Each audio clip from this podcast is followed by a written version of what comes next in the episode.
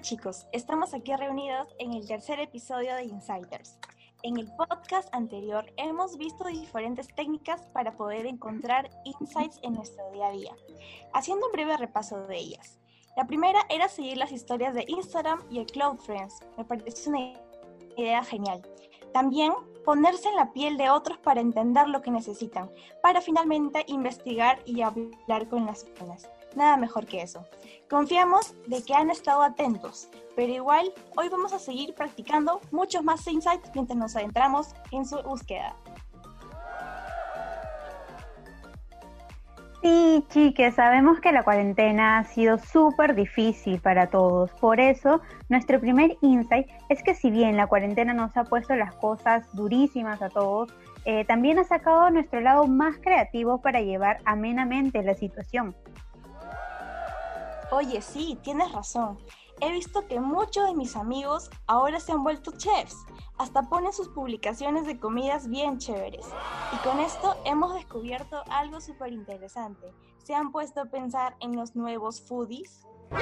Oye, espérate, ¿te refieres a esas personas que solían salir a los restaurantes y le tomaban foto a sus platos para compartirlos en las redes sociales? Sí, esos mismos. Ahora con tanto tiempo en casa y los restaurantes cerrados por meses, ellos han comenzado a improvisar y se han puesto las manos a la obra, convirtiendo sus platos hechos por ellos mismos en obras de arte. Tienes toda la razón, Andrea. Y hoy, ¿has visto el nuevo video de torta de galletas de Mary Cooking? Sí, oye, está bravaza su torta. Me he quedado sorprendida. De hecho, el segundo insight es que ahora más que nunca todos ansiamos probar más dulces y postres, porque sentimos que son una perfecta compañía para este frío invierno. Pues, chiques, hoy les tenemos una muy buena noticia. Para el programa de hoy, ella va a ser nuestra entrevistada y nos va a hablar un poco de otro insight fuerte en esta época es que pasar tiempo en casa nos ha ayudado a mejorar nuestras recetas, porque la gente sin querer queriendo ha estado metiéndole todas las especies que ha encontrado en su cocina y ha creado mejoras de sus comidas. Sus recetas están como si fueran super chef. Genial. Le damos paso entonces a nuestra invitada para que nos cuente un poco más sobre su emprendimiento. La llamamos ahora. Les presentamos a Mari Cooking. Hola, hola, gracias por la invitación, me siento súper honrada. Paola me comentó que hoy querían buscar insights en el rubro de las comidas y con esta cuarentena que nos cogió a todos por sorpresa. Sí, y como tú eres una experta en eso de la comida, queríamos que nos ayudaras. Cuéntanos un poco más sobre qué es ser un foodie. Bueno, eh, ser un foodie es básicamente tener gusto por la comida, que en un país tan rico y diverso como el nuestro es de hecho mucho más fácil. Creo que acá todos somos foodies, en verdad. Eh, pero, pero bueno, va más allá de tomarle fotos bonitas a tu plato, ¿no? Es, es una suerte de influencer de comidas. ¿Influencer? Cuéntanos un poco, ¿cómo es que ha cambiado esto de foodies en la cuarentena? Mm, de hecho, el primer insight que les voy a compartir tiene que ver con el tema de los influencers, ¿no? Ser influencer acá, eh, bueno, ser influencer de hecho es mucho más que postear, es ser un experto en lo que queremos comunicar. Es un trabajo y pues antes de la cuarentena implicaba salir a buscar los lugares, invertir mucho en los negocios de comida y pues si no tienes quien te auspicie, tienes que hacerlo todo tú mismo, ¿no? Y tenías que conocer técnicas. En mi caso yo tenía que conocer técnicas de foto, encuadre, pensar en el copy y bueno, ser bien cuidadoso con los mensajes que queremos transmitir también porque hay muchas cosas ustedes saben que se pueden malinterpretar. En mi caso, bueno, la cuenta que tengo está orientada a la sostenibilidad, entonces ese es el mensaje que yo quiero transmitir. Aquí hay definitivamente otro insight y me doy cuenta de que es más complicado de lo que yo creía aunque ahora podría decirse que por la cuarentena nos ahorramos salir y el gasto de comprar comida, pero seguro estarás de acuerdo conmigo en que lo más atractivo de salir a comer es la experiencia de estar en el lugar, en el restaurante, probar la sazón, el olor y también compartir con quienes queremos. Sí, a ver, Mari Cooking, si nos confirmas este insight eh, de que la experiencia es más importante que el gasto, sobre todo en la comida. Definitivamente, y justo porque en el Perú somos los reyes de la gastronomía, es algo que acá se explota un montón. Y todo esto pues se anuló, así como te decía, inesperadamente, ¿no? Eh, por la cuarentena. Y todavía conservo pues con nostalgia algunas fotitos que tenía ahí por subir. Y bueno, a veces las subo también, ¿no? Con el hashtag TBT, recordando esos momentos de gloria. Y bueno, ni te cuento del negocio que estaba impulsando, también la venta de postres saludables. Eso es otro insight de cuarentena, ¿no? También la dicotomía entre comer rico y ser saludable, que luego lo pude aplicar también eh, en el aislamiento. Y eso fue porque al principio muchas personas comían productos más químicos, procesados y dañinos, que era lo más fácil y lo más rápido de conseguir eh, cerca de casa. Y pues la salud se estaba descuidando, ¿no? Y las alertas sonaron y pues las personas empezaron a buscar otra opción mucho más saludable. Y pues con esta cuenta yo lo que básicamente busco es compartir eso que es un estilo de vida saludable, ¿no? Desde lo que comes y también cómo te sientes, porque el aislamiento sí, definitivamente nos afectó emocionalmente a todos. Y bueno, pues para terminar de profundizar en el tema de la sostenibilidad, eh, la sostenibilidad es eso, ¿no? La salud física, la salud mental, y también la salud del medio ambiente.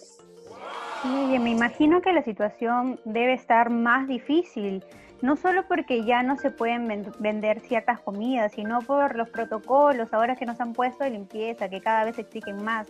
De hecho, los productos ya no los encontramos, o sea, y están muchos productos escasos en, los supermercados, en los mercados, y el ahorro ahora es obligatorio para pagar lo que necesitamos, ¿no?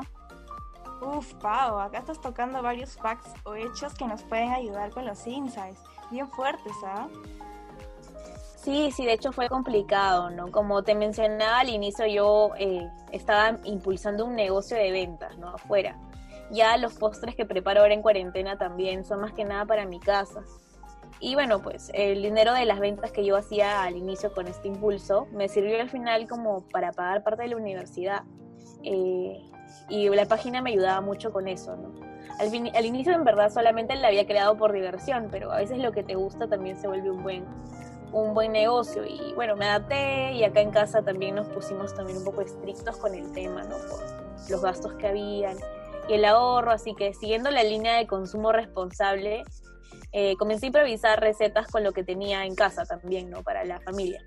Oye, mira tú, qué buen insight nos acabas de decir, que es un poco más profundo. Ahí vemos cómo de la creatividad culinaria también se desarrolla por la necesidad que tenemos. Sí, por ejemplo, el bagazo del café y la avena, a mí que me encanta el café y los postres que los hago más sanos con avena, me servía pues para hacer brownies o el mismo agua del garbanzo, ¿no? De las menestras, para hacer un chantilly así un golazo para mejorar mis recetas que pude practicarlo. Y bueno, esto me trae a la mesa este insight de que los chefs comparten también sus recetas para ayudar a otros a sobrellevar la cuarentena. Y eso fue porque lo aprendí también eh, viendo recetas de otras personas, de otros chefs en redes, que nos ayudó bastante en el proceso para poder imitar y divertirnos a la vez. Espérate, ¿qué wow, necesito que me cuentes primero eso de los garbanzos que me has dejado totalmente impactada. ¿Cómo? Y luego volvemos al insight que veo ahí de la ayuda de los chefs. Bueno, eh, ambos se relacionan. De hecho, como te mencionaba, esta forma de reutilizar insumos eh, o que a veces lo consideran residuos, ¿no? Yo lo aprendí de ellos. Y lo del garbanzo, que también le llaman acuafaba, es yo algo que no sabía realmente lo que era, ¿no? Pero esa, hay una nutricionista emprendedora que del restaurante Armónica, que es un restaurante de, de, tema saludable, consumo saludable. Ella empezó a compartir sus recetas, ¿no? Incluso esas recetas que pensaban que eran como las recetas secretas, eh, empezaron a compartirlo para poder ayudar a la gente en su casa a pasar la cuarentena. Y pues ahí aprendí eh, a preparar este tipo de, con el residuo de los garbanzos, en esta agüita preparaba el chantilly vegano, ¿no? Que fue un golazo también. Wow, qué monstruo. Me parece una gran iniciativa eso de que los chefs hayan compartido sus recetas de cocina.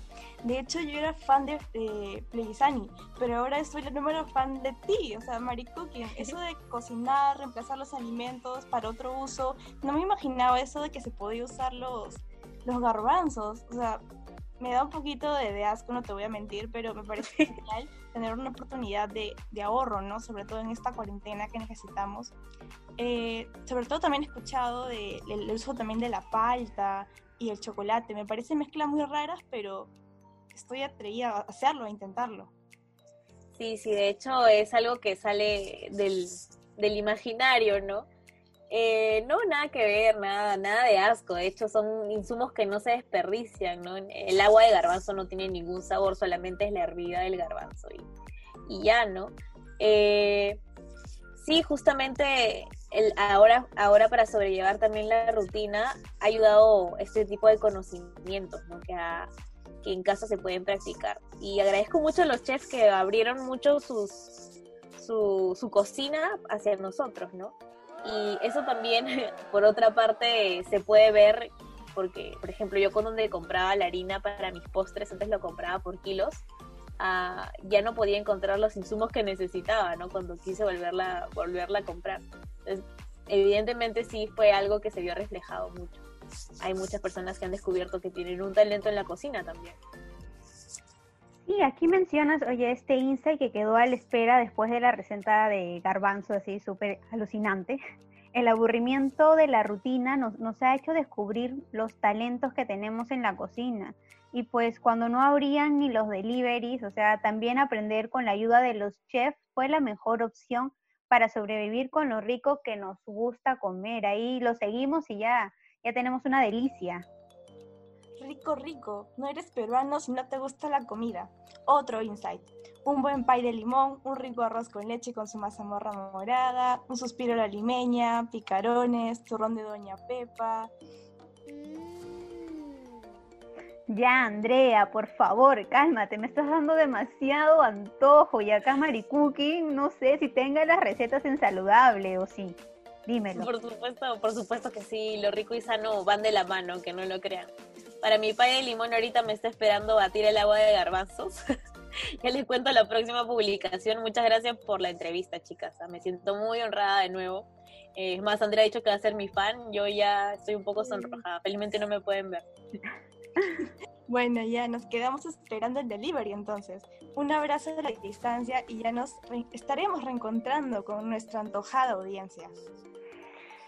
Sí, ser, ser comunicador es mi pasión, Andrea. Qué directa. Muchas gracias a todos. Seguimos aprendiendo aquí en el siguiente podcast, así que espérenlo con ansias, chicos, chicas y chiques.